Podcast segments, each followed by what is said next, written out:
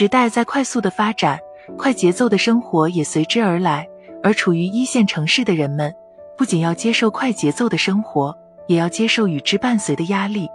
在现实生活中，工作节奏快，工作竞争激烈，家长对学生的期望高，学业压力大，生活的不确定性很多，使人们丧失了一定的安全感。社会环境促使人向上发展，所以年轻人对于自己的要求越来越高，从而使越来越多的年轻人心理压力加大，心理困惑加剧。那么我们要怎样远离这四个坏习惯，学会放松呢？一、经常晚睡，睡眠质量差，许多人都是属于夜猫子，一到了晚上就开始活跃，无论是刷短视频还是打游戏，不到十二点几乎不会睡觉的。没有高质量的睡眠。没有办法冷静下来思考问题，能让大脑保持清醒，你内在的压力就慢慢变成外在的秃顶皱纹、失控的情绪经、被放大的压力，大脑疲惫，整个人萎靡不振，精神气全无。要减少熬夜，或者尽量不熬夜，保持一个精力充沛的状态，学会让身体处于一个放松的状态，那么相应压力也会减少一些。二、社会竞争大，过于焦虑。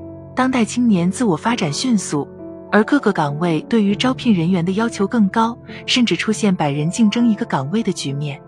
这无疑给部分青年带来巨大压力，又因为自身能力有限，对于生活又有过高的追求，导致欲望与实际不相符合，从而开始抱怨、自我焦虑，但却无从下手。所以，为什么说如今秃顶的人数越来越多？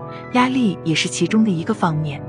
不如让自己掌握一技之长，让社会认可，被人们尊重，充分的展示自我，静下心来认真学习，充实完善自我，让自己在社会能够找到一席之地，放松自我，不去过于压抑自己。